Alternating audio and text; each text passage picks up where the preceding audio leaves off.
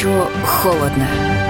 Геополитика с легендарным ведущим программы «Вести» обозревателем Russia Today Александром Гурновым. Добрый вечер. Здравствуйте, дорогие радиослушатели. Я очень рад, что мы снова с вами вместе, как обычно, по вторникам в это время. Мы говорим о том, с чего началась политическая неделя в стране и в мире, чего нам ждать в ближайшие пару дней, вот, и что, чему мы будем подводить итог в субботу и воскресенье э, в наших любимых аналитических программах. А пока предварительный прогноз э, и предварительный анализ. Э, главные события. Сначала, сначала о таких как бы ситуативных, но тем не менее достаточно интересных. Константин Ароновский, по-моему, звали, да, судья Конституционного суда, который в официальном документе суда поймите, не в каком-то там эссе, написанном для, для, там, для комсомолки, например, а в официальном судебном постановлении, в преамбуле там, в своей, да, в своем, выразил свое особое мнение, что Россия не является э, и не может являться правоприемником Советского Союза, потому что Советский Союз вообще незаконно созданное государство. У меня несколько комментариев к этому. Во-первых, если Советский Союз незаконно созданное государство, то диплом господина Ароновского, полученный им в Советском вузе, незаконный, ну, получается, да, первое. Второе, Константин Ароновский, э, во-первых, я с ним не согласен, э, вот, и многие с ним не согласны, а во-вторых, Константин Ароновский совершил просто преступление – просто преступление с точки зрения э, ну, абсолютного большинства тех стран, э, с законодательством которых э, я знаком. Судьи, тем более судьи высшего суда конституционного, над которыми только Бог – над которыми никто не властен, даже президент, имеют право на последнее слово в разрешении юридических споров. Они говорят последнее слово, определяя, что законно, что незаконно с точки зрения основного закона страны. Они могут то, чего не может никто. Они не могут одну вещь, не имеют права делать политические заявления вставать на сторону какой-то части общества в тех вопросах, где общество расколото. Они не имеют на этого права. Поэтому вот сейчас говорят, что вот, давайте мы, значит, теперь э, в связи с этим э, введем в Конституцию в новый пункт о том, что э, Путин имеет, ну, президент, я имею в виду, простите, имеет право э, свер, э, снимать судей Конституционного суда. Я считаю, это не совсем верно, но я бы ввел в Конституцию, честно говоря, вот вы можете э, считать моим предложением, пункт о том, что может быть объявлена процедура импичмента судье Конституционного суда. Вот за подобные вот нарушения этики, а может быть и закона, не, не беру сейчас трактовать. И пусть другие судьи Конституционного суда этот вопрос решают. Достойно дальше исполнять свои обязанности или нет. Я думаю, что вот это будет правильно. Закончим с этим. Вот очень большая тема. Э, и я, если мы сейчас с этим начнем, это не хватит двух часов. Вот. Дальше. Э, следующая тема. Алла Ильина которая в Питере сначала пошла в поликлинику сделать анализы, что она заболела, была в Китае, она, как я понял, да, э, запростудилась, проверилась на коронавирус. У нее вирусу не нашли, но оставили ее в больнице на две недели, ну, на карантин, как полагается. Она сломала замок и убежала. Вот, ее пытаются вернуть. Она наняла адвокатов. Вот, говоришь, я, я не могу. Почему? У нее аргумент, знаете, какой, почему она убежала? Во-первых, кошка не кормлена у нее там, да, я слышала, своими ушами она сказала. И, во-вторых, она говорит, типа, имею право. Они меня не имеют права принудительно задерживать. И когда э, главврач этой Боткинской больницы питерской назвал действия пациентки асоциальными, пригрозил, пригрозил ей судом, она наняла юристов, которые сказали, что, наоборот, она будет подавать в суд на врачей из-за незаконного лишения свободы. То есть, значит, эти вот э, несколько десятков человек, которые сейчас, э, значит, там это у нас сидят э, под Тюменью, они тоже могут подать в суд, да? Мы их тоже незаконно удерживаем. То есть опять туда же. У нас преступное государство, да? Мы незаконно удерживаем там десятки ни в чем не повинных людей уже после побега Ильина из этой Боткинской, э, Иллиной, из Боткинской больницы убежало еще несколько человек. Вы знаете, вот э, меня, честно говоря, кстати, сегодня принято решение, э, значит, ее вернуть ее вернуть э, в больницу, все-таки суд состоялся. Я считаю, что э, справедливость восторжествовала, ее вернут в больницу, она сдаст окончательно все анализы, и только после того, как врачи разрешат, ее выпустят. Вы знаете, она меня возмутила почему? Вот за такие вот выходки, как вот этой госпожи Ильиной, люди очень многие так ненавидят вот, это, вот этих вот так называемых борцов за западные либеральные ценности. Знаете, типа, что не запрещено, то, то все нам можно, да? В, в, вот эта вот гадость, к сожалению, ее стало так много в нашей стране. Именно вот с этой гадкой мыслью глупо, группа полуодетых девушек пыталась раздвинуть рамки свободы, когда устроили шабаш э, в храме Христа Спасителя, назвав это, назвав это рок-представление. Помните, да? Именно именно, э, между прочим, вот такое вот мироощущение, как у, у этой вот Ильиной, оно позволяет дочке бывшего питерского мэра наряжаться в облачении священника и э, в, в, в этом в Инстаграме забавляться, значит, своими, своими, значит, фотками, да, пошлыми. Вы знаете, вот, вот, вот это это э, абсолютное извращение либерализма как такового. Я считаю себя человеком либеральным. Я вырос в Советском Союзе, и я от души вместе со всеми своими товарищами приветствовал приход э, либеральной модели в Россию. Но всегда нужно помнить, что твоя свобода заканчивается там, где она наступает на права других. Вот и все. И не все, что не запрещено, можно. Нельзя всего запретить, понимаете? Нельзя.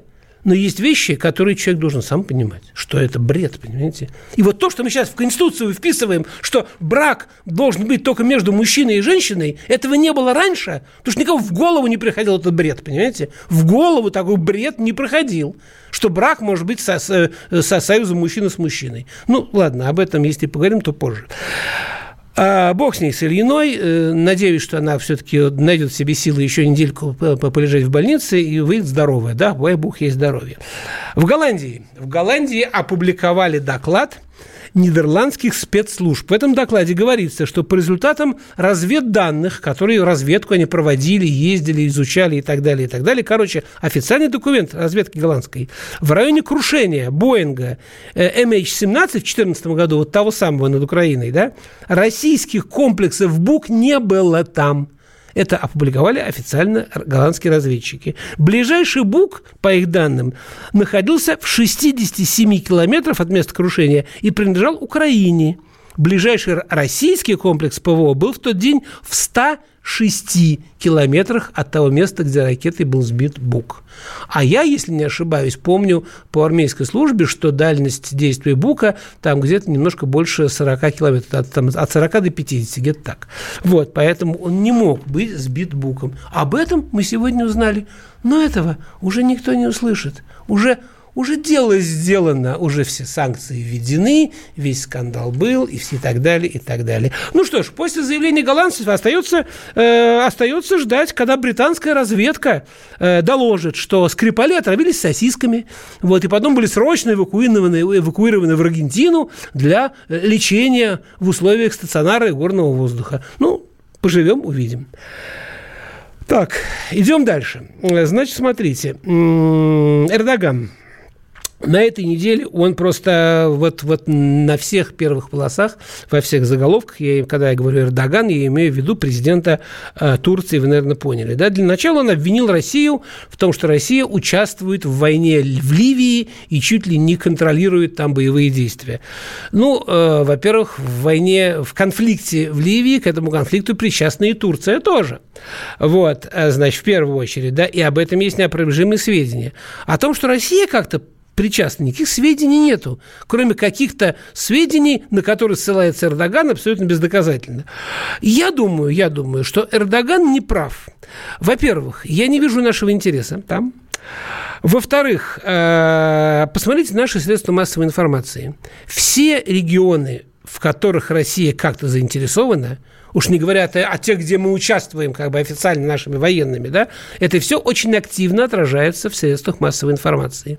В Ливии, как вы знаете, идет достаточно ожесточенный гражданский конфликт, временами переходящий там, в военные очень серьезные столкновения. Я не помню, чтобы где-то в наших российских СМИ как-то они проявляли серьезный интерес к этому конфликту. Из чего я, в общем, могу сделать вывод, что даже на э, подковерном уровне как-то Россия особо в нем не участвует. И, мне кажется, нам хватает, нам хватает проблем э, с той же самой Сирией, да, вот, ну, хотя бы, да, не говоря уже о многих других проблемах, которые есть в нашей стране. Э, думаю, думаю, что не прав. Но э, проблема в том, что в Ливии э, нас Эрдоган осуждает в том, что мы принимаем участие э, как бы на стороне противников э, тех, кого поддерживает Эрдоган. То есть Эрдоган пытается показать всем, что мы, э, что мы с ним э, поддерживаем противоположные, противоборствующие стороны. И это автоматически переносится на Сирию. А в Сирии нет. В Сирии мы на одной стороне – у нас есть договоренность, у нас есть сочинский меморандум по Сирии. Мы делаем одно общее дело – борьбу с терроризмом. И мы на одной стороне. Но начинается конфликт начинается конфликт, и вот, этим вот, вот этой вот Ливии Эрдоган пытается очень хитро сделать такую у обывателя штуку, что, ну, Россия с, с Турцией по разные стороны баррикад, в Сирии, в Ливии и так далее. О том, что происходит в Сирии, мы с вами поговорим э, ровно буквально там через несколько секунд после короткой паузы, так что оставайтесь, пожалуйста. Это э, программа «Горячо холодно» на радио «Комсомольская правда». Не уходите.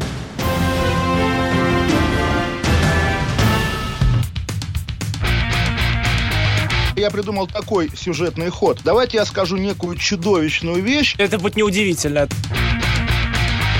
Скопление мигрантов – это не прогрессивная тема, не техническая, а стереотипная.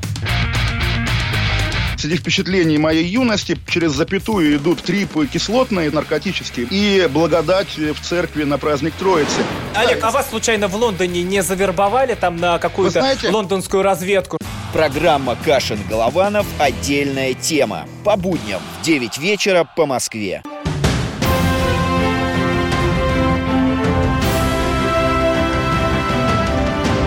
Горячо, холодно. Геополитика с легендарным ведущим программы «Вести» обозревателем Раша Тудей Александром Гурновым. И снова добрый вечер. Напоминаю, наш WhatsApp и Viber, один тот же номер, плюс 7 967 200 ровно 9702. Э, пишите нам на этот номер. Я сижу сейчас с вами беседу и смотрю все время на экран, что вы мне пишете. Но пока вот я хочу возразить одному из наших э, слушателей, который пишет, что вроде еще не весна, вот, а у кого-то начинается обострение. Вы знаете, ранняя весна в этом году, уже можно считать, что весна. А, по крайней мере, климат, как, как сказал сегодня Вильфин, по-моему, сейчас соответствует, соответствует там середине, если не концу марта. Вот, поэтому можно считать, что ведь а, эти самые листочки, птички, обострения, они начинаются не по календарю, а по погоде, да, по настроению. Хорошо, идем дальше. Так вот, что происходит в Сирии? В Сирии проблемы. В Сирии, на самом деле, у нас проблемы теперь уже э, с Эрдоганом. Во-первых, смотрите, освобождение Идлиба, попытку освободить Идлиб, а также освобождение Алеппо, которое практически состоялось, Эрдоган называет оккупацией. Он говорит, Асад пытается оккупировать Идлиб. Ну, в своем уме человек, нет? Асад пытается прогнать террористов оппозиционеров, называйте их как угодно, вооруженных людей с территории, которая является территорией его страны, в которой он президент, которого выбрало и поддерживает большинство населения. Не поддерживает его, естественно, Америка, но и там часть, э, часть и э, э, американских, значит, союзников, да? Ну как можно человека, освобождающего, пытающегося освободить свою территорию, назвать, назвать э, значит, э, оккупантом? Вот. Скорее, Эрдогана можно назвать оккупантом, хотя он будет это оспаривать, я согласен, но он уже э, оккупировал часть Курдистана, которая уже на картах отмечается как оккупированная территория турками. Вот. И сейчас тут он со стороны этого самого, значит, севера заход, заходит в Идлиб. Ну, ладно, дальше. Тут э, на, на этой неделе, по-моему, уже на этой неделе, в начале или в выходные, Впервые э, турецкие солдаты не вышли на патрулирование совместно с российскими. А это была часть договоренности. Сослались на то, что там то ли пробки, то ли погода была плохая. Ну, в общем, это как-то не выдерживает никакой критики, вы же понимаете, да? Вот, дальше. Эрдоган обвинил русских э, в том, что были, было убито несколько, несколько военнослужащих э, турецких, вот как раз в Идлибе э, во время обстрелов, да? Но насколько я, мне удалось разобраться, силы, сирийские силы, которые продолжают оттеснять террористов, они ведут с ними перестрелки, а террористы прячутся за спины турок. И вот об этом стоит подумать Эрдогану, что у него за спинами его армии стоят террористы. И поэтому э, сирийцы попали в турецких, да, они попали действительно в турецких солдат. А четверо наших ребят, которые, которые погибли э, якобы на минах подорвались, они подорвались не на минах. Тому, кто невнимательно читает новости, я расскажу. Это были, это были там четверо спецназовцев из разных подразделений, снайперы, которые ехали, значит, э, помогать сирийцам. Они действительно подорвалась их машина, но они были живы. Они были живы, раненые, взяты в плен той самой оппозиции, и потом при отступлении их прикончили и бросили. И наши их подобрали. Вот так вот. Вот, вот как произошло. Поэтому кто кого, кто в чем обвиняет, вы знаете, вот. А несколько часов назад, сегодня, кстати, вот я забыл сказать, появилось, э, появились сведения, пока не подтвержденные, о том, что официальная Анкара запретила, вот я читаю, российским военным самолетам входить в воздушное пространство Турции. То есть президент Турции таким образом решил пресечь попытки российских военных оказывать сирийской армии помощь в освобождении Идлиба и Алеппо. Наши, конечно, могут воспользоваться э, пространством Ирана и Ирака, но учитывая мощное давление США на Багдад, и этот маршрут могут там э, тоже нам перекрыть. Поэтому вот как бы такая вот эта вот необъявленная война – а, в том числе и против нас, оказывающих э, поддержку сирийскому правительству, продолжается. И это, на самом деле, серьезно. Я убежден, что это не превратится в глобальный конфликт, но это достаточно серьезно. А проблема Эрдогана в том, что он как и американцы до него, с самого начала конфликта, не способен отделить оппозицию, пусть и вооруженную, но вменяемую, от террористов. Потому что в Идлибе Э, как я сказал, за спиной его солдат, сидят не просто оппозиционеры, а реинкарнация э, Нусры, организации, объявленной террористической официальной организацией Объединенных Наций. Она ее якобы разгромили, но она как ртуть такая, знаете, они собрались, вот там остатки террористов, и сейчас в этом Идлибе держат оборону. Вот так вот. Поэтому как только Эрдоган удосужится разобраться, с кем он, с международными террористами – которые помогают ему захватить несколько участков территории, э, значит, соседней с ним Сирии. Или все-таки он с теми, кто пытается кто, кто пытается все-таки еще сохранить веру человечества в законы, в договоры, в какие-то, в, в справедливость, да, в ООН, в конце концов. Вот пока он не, не, не поймет, ему будет трудно. Говорят, Эрдоган, я слышал такие комментарии, вы наверняка их слышали, сейчас пытается воссоздать величие Османской империи – ну, это вы хватили, господа. Это я не к вам обращаюсь, уважаемые слушатели, а тем, к тем, э, от, э, от кого я это слышал и читал, да. Ведь я хочу напомнить, что для того, чтобы воссоздать Османскую империю, Турции придется захватить Венгрию, половину Польши, Сербию, Грецию, я вот все выписал, Болгарию, Южную область Украины, Крым, часть Грузии, короче, половину европейского побережья Средиземного моря. И все Черное море тоже придется захватить, а дальше почти вся Сирия, Армения, половина Саудовской Аравии, Иордания, Йемен, Израиль, Египет и вся прибрежная Сирия, Ливия, Тунис и Алжир. Короче, все африканское Средиземноморье почти до Гибралтара. Вот так вот это вот я вам напоминаю, как вот османская, какова была Османская империя по, по, по размеру и по охвату. Я не думаю, что Эрдоган строит такие планы, но когда это где-то пробрасывается, что вот смотрите, какой, ну, в Турции, да, смотрите, какой у нас лидер, он думает о былом величии, вот. Это, конечно, влияет на, на некоторых таких вот упертых и очень, и, и очень таких вот, знаете, вот агрессивных представителей э, политической, политической элиты. Да, да наверное, на, на кого-то из людей тоже влияет, действует такая вот такая риторика, да. Вот. То же самое, как история с каналом. Вы слышали, да, что Эрдоган якобы хочет строить канал через Стамбул, параллельный, значит, этому самому Босфору, вот, э, чтобы, значит, больше, больше кораблей проходило, да. Вот, ну, э, на самом деле это бред.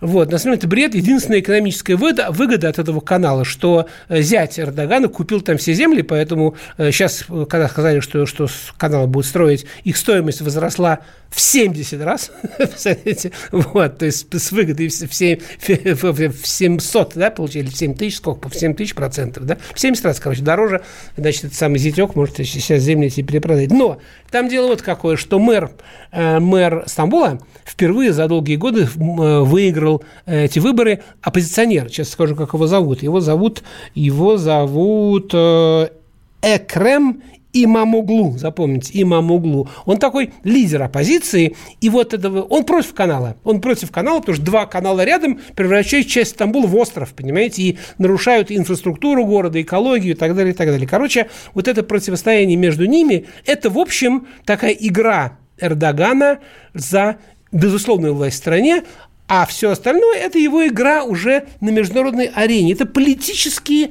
маневры, поскольку коварный и умный восточный правитель в стране с неоимперскими амбициями, которым приходится маневрировать между Америкой, ну, которую можно считать хозяином, у них 20 военных баз и объектов, у них несколько тысяч солдат расквартировано постоянно в Турции, да, вот, они как бы хозяева. И России он маневрирует, потому что Россия – это сосед, экономический партнер, выгодный очень экономический партнер сегодня, да, он маневрирует, но нас Эрдоган использует в основном для получения ситуативной прибыли и рычага политического давления на Вашингтон. Нам можно этим пользоваться. Продали там С-400, хорошо. Строим этот самый, построили э, нитку этого самого Южного потока, хорошо. Но нам не нужно забывать природу интереса Эрдогана к России. Как говорят знатоки Востока, э, восточный политик, восточный дипломат – это всегда широко улыбающийся, радушный человек, у которого одна рука за спиной и в ней кинжал. Это такая поговорка, насколько я понимаю, восточная.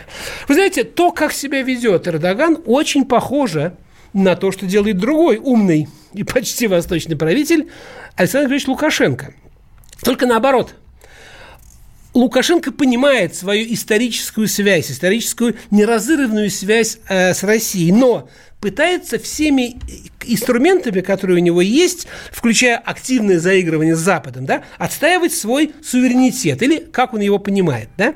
Напомню, что Белоруссия, Белоруссия, она не признала Абхазию и Северную Осетию она поддерживает достаточно теплые, э, теплые, если не сказать больше, отношения с э, Украиной, да, э, со странами Балтии. А заявление Лукашенко о том, что он намерен начать самовольный отбор нефти из трубы, вот, который в Европу идет, да, ну, вообще считают, что это, это он перешел некую красную черту. Ну, а после Крымской весны 2014 года, как сейчас уже известно, Лукашенко и вовсе обратился к властям США с просьбой пересмотреть их так неважные отношения и начать оказывать помощь в противостоянии Москве, чтобы как бы независимую политику проводить. Наверное, Лукашенко думает и Путина попугать как бы вот этим вот жупелом американским и убедить в своей полезности Вашингтон, что я типа давайте как минимум еще на один срок останусь, потому что я типа, помните, как в фильме «Я свой, я буржуинский». Не знаю, насколько у Лукашенко это получится, думаю, что не получится, и постараюсь через короткую паузу попытаться вам отстоять свою точку зрения. Горячо, холодно. Политика. Владимир Путин приехал в Японию на саммит большой... Экономика. Покупательная способность тех денег, которые вы... Аналитика. Что происходит правильно, а что происходит Технологии. В последнее время все чаще говорят о мошенничестве с электронными подписями. Музыка. Всем привет! Вы слушаете «Мир музыки». Комсомольская правда. Радио для тебя.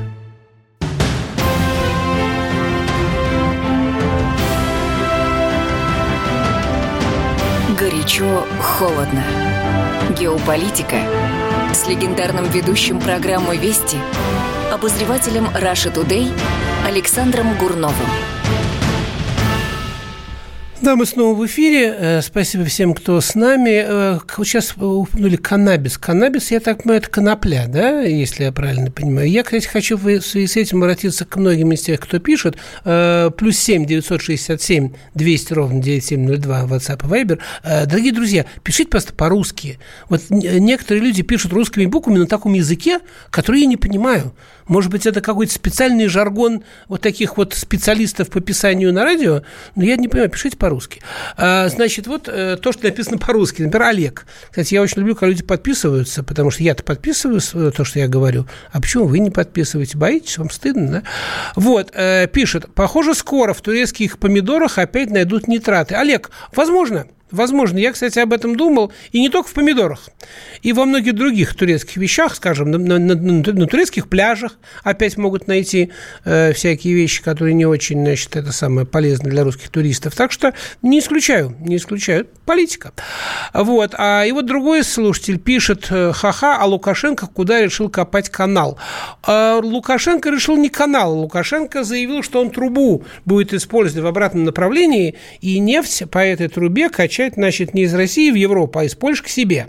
Это если, значит, мы ему не, не, не сделаем скидку. Но поляки уже отказались, сказали, что невозможно. Это, в принципе, невозможно эту трубу, трубу развернуть в реверс. Да? Поэтому здесь это как бы очередной такой блеф был Александра Григорьевича, который довольно быстро разоблачили поляки, кстати, они наш, наш промолчали. Продолжим, значит, про то, почему, мне кажется, Лукашенко не получится. Смотрите, слияние России и Белоруссии э, в одно государство, в реальное, да, оно, конечно, уменьшало бы политический вес Лукашенко. Он, конечно, боится того, что, что вообще он может в этом случае оказаться на, на, на уровне некого, одного из губернаторов, да, там, там российс, э, российских, да. Поэтому здесь его опасения слияния и западные, они совпали. И поэтому вместо деструктивных действий Запада в Минске, западники, да, они стали превращать Минск в инструмент деструктивного воздействия на Россию, в такую маленькую Украину, если получится, да, вот. Э, они обещали помочь значит, белорусам, если, если народ проявит твердость по отношению к России. Да? А понимая, что в случае, если, если э, Россия снимет свои дотации, то в стране наступит экономический коллапс, причем очень быстро, да? Запад пообещал Лукашенко и нефть, и газ, и, значит, поскольку цены будут, естественно, выше, чем наши, то меры финансовой помощи, кредиты, МВФ, ну и так далее, и так далее. И так. Кстати, вот Помпео недавно приезжал э, в Минск, встречались с большой помощью, помпой. Вот примерно в этом ключе шли переговоры. Типа, за граница вам поможет. Но, э, вы знаете, э, я не знаю, э, понимает ли Лукашенко. Думаю, что он понимает. Он очень умный человек, что Запад никогда ему не будет верить. Он не их человек во главе сателлита, в которые они превращают такие страны, как Беларусь, Украина, да, должен стоять, э, марионетка должна стоять. Понимаете, типа Порошенко, типа Саакашвили, вот такие вот люди, понимаете. Не может такой человек, такая глыба, как Александр Григорьевич, стоять во главе э, марионетчатого государства. Это Путин может с ним на, на, наравне вести диалог, да, а американцы не могут вести диалог наравне со своими марионетками. Поэтому там Александр Григорьевич им совершенно не нужен. Думаю, что он это понимает. Вы знаете, Александр Халдей, наш коллега, коллега а, написал э, в одной из своих статей вот на этой неделе очень хорошие строки, я процитирую, я специально выписал. Логика противостояния России заводит Лукашенко в тупик, где его радостно ждут США, за спиной которых улыбается Германия, суетится Австрия и кивает Британия. Вот абсолютно верно сказано, вот, вот, вот буквально вот в трех строчках, вот ситуация, в которой сейчас э, может оказаться Лукашенко. И, по-моему, он в нее уже медленно себя э, загоняет. Ведь экономические проблемы в Беларуси уже начались. Только один из десяти регионов белорусских э, как бы самоокупается, то есть он как бы зарабатывает столько, сколько тратит. Девять из десяти на дотации – Понимаете? И уже начались проблемы. Уже растут тарифы на ЖКХ, уже шатается рубль, уже начались какие-то проблемы с какими-то товарами, с, с потребительскими, да, потому что, э, насколько я понимаю, две трети потребительских товаров э, Белоруссия импортирует, да, а, значит, белазами же сыт не будешь, народ не накормишь, вот, а, значит, и... Я не знаю, я не знаю, э, решится ли Лукашенко на прямое противостояние с Россией Думаю, что не решится. Поэтому вот это вот обещание золотого дождя, кредитов и так далее, и так далее, это уже не, не к Лукашенко Запад обращает. Это Запад обращает к тому Петрушке, который они приведут на смену Лукашенко. Ну а что, пару лет позора, а потом, если повезет, то пожизненное процветание на, как, на каком-нибудь, на каком-то там э, из, из э, Тихоокеанских островов и себе, и всем наследникам Петрушки. Пожизненная рента, да? Э, кто не согласится? Вы, вы бы не согласились? А, ну, подождите отвечать, потому что вам пока никто не предлагал. Вот когда предложат, вот вы тогда решите, согласитесь вы на такое или нет. Вы думаете, это нереальный сценарий? Почему? Он абсолютно реальный сценарий. Вы думаете, это нереально в Беларуси, потому что белорусы такие хорошие, и действительно они к нам замечательно относятся, в целом и страна, и все. Украинцы были примерно такие же. Ну, не совсем, но много времени не заняло превратить страну в страну враждебную реально России.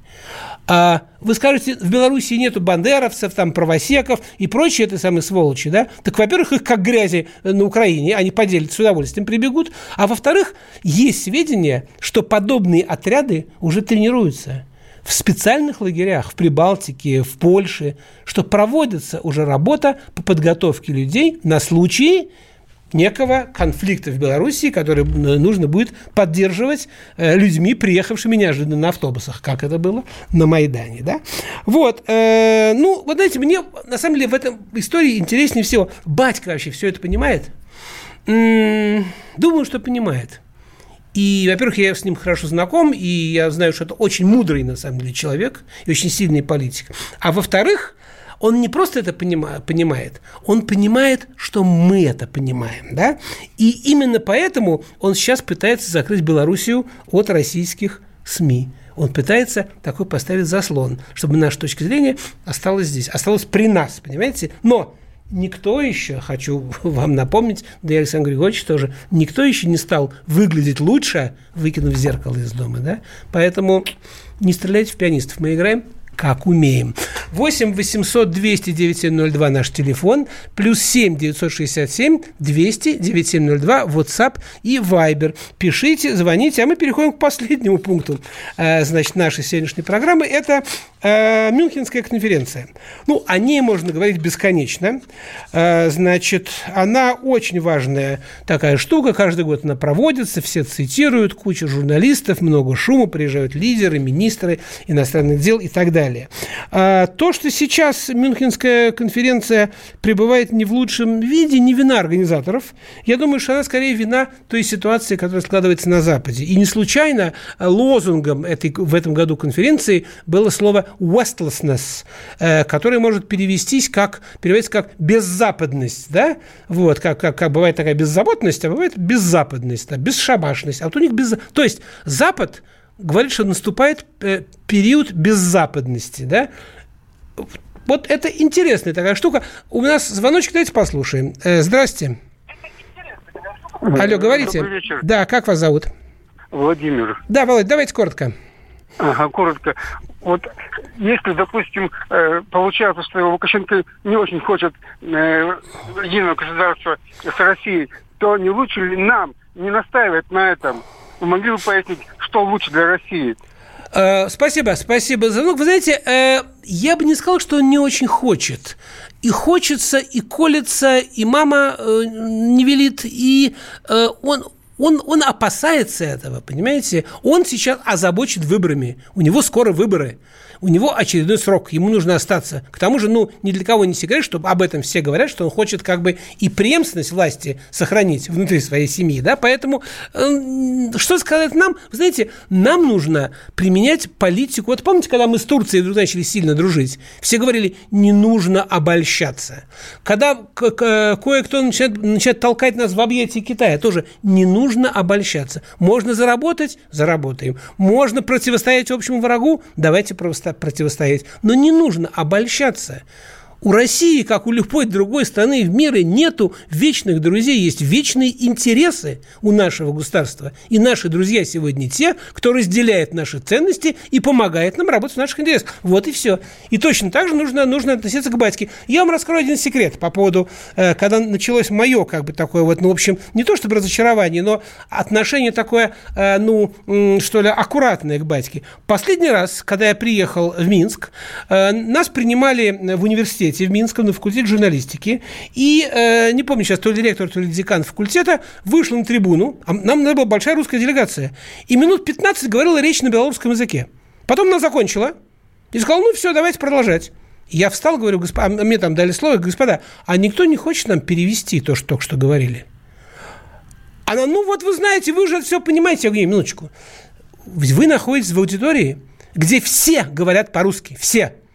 Вы можете между собой говорить на любом языке, какой вам нравится. Я уважаю ваш язык. Но уважение к гостю говорит о том, что вы могли бы сказать свою речь на русском. Ей это не понравилось, хотя она и заулыбалась. Больше меня в Минск не приглашали. Вот такая вот ситуация с Белоруссией, понимаете? То есть вот эти вот вещи, они происходят. И к этому нужно относиться, как должно относиться к таким вот неким знакам. Думаю, что у Путина больше примеров, чем у меня. Прервемся на секунду. Новое время диктует новые правила. Ты не позволяешь себе подолгу быть привязанным к одному месту – ты думаешь об удобстве, скорости и доступности информации. Именно поэтому мы сделали совершенно новую версию мобильного приложения «Радио Комсомольская правда». Современный интерфейс и обширный набор полезных функций. Возможность слушать нас в дороге, как на iOS, так и на Android. В режиме онлайн и подкасты. «Комсомольская правда». Всегда рядом. Радио жизни. Радио для тебя.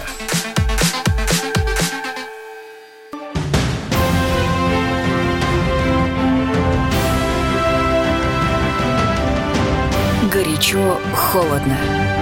Геополитика с легендарным ведущим программы «Вести» обозревателем Раша Тудей Александром Гурновым.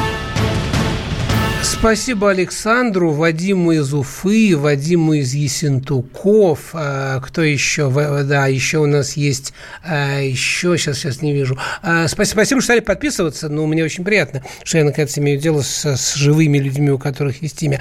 Мы очень много комментариев про Лукашенко и за, и против. Кто-то кто предлагает жестко, жестче с ним, кто-то, наоборот, мягче.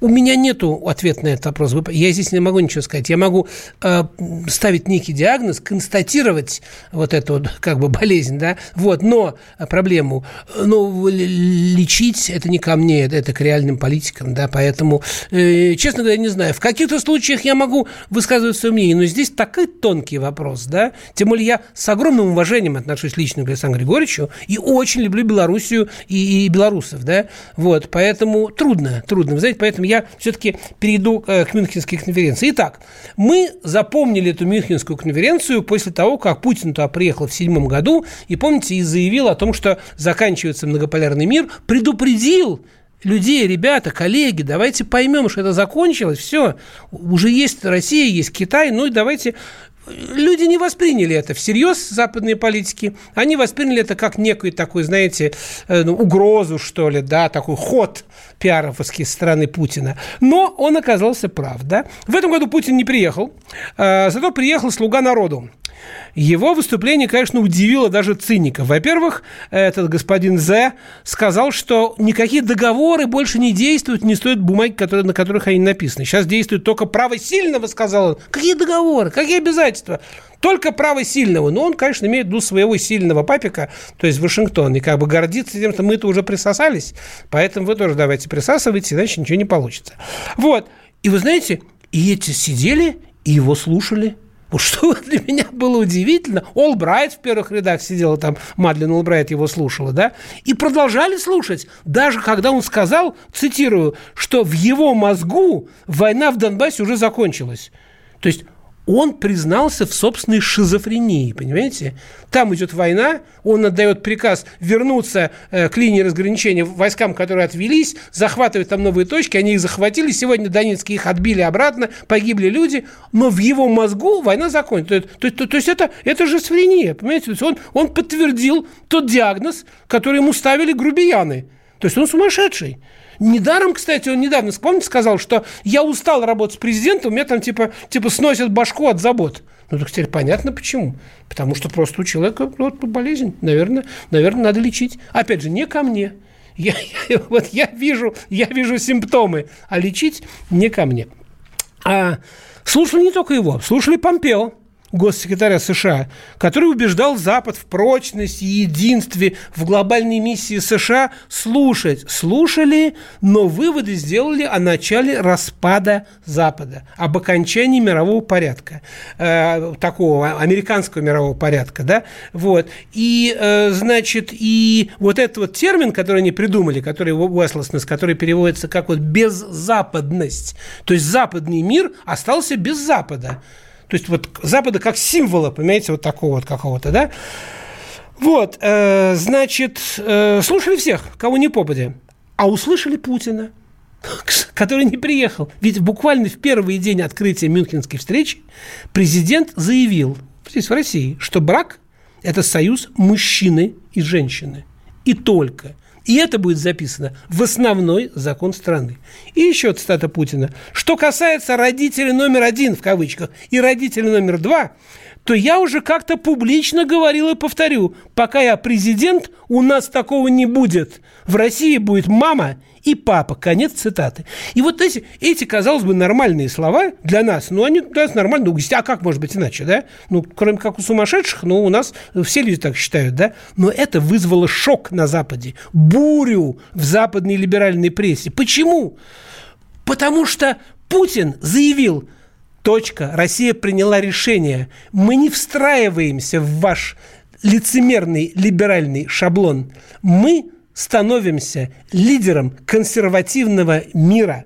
Первый, кстати, Макрон спохватился, удивительно быстро среагировал, тут же в Мюнхене встал, сказал, вы знаете, мы перегнули палку с санкциями, давайте с Россией как-то дружить, иначе мы ее толкаем в объятия Китая. Но поздно, он спохватился поздно. Россия становится альтернативным центром силы, она уже стала, а сегодня она становится еще и лидером вот этого вот консервативно-демократических сил в мире. И это уже стало реальностью, и именно поэтому вроде безобидные слова про папу и маму стали началом новой ментальности, нового вызова России. До встречи через неделю.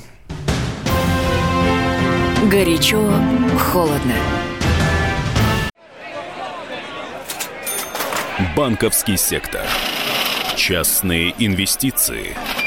Потребительская корзина. Личные деньги. Вопросы, интересующие каждого. У нас есть ответы. Михаил Делягин и Никита Кричевский. В эфире радио «Комсомольская правда». Час экономики. По будням в 5 вечера.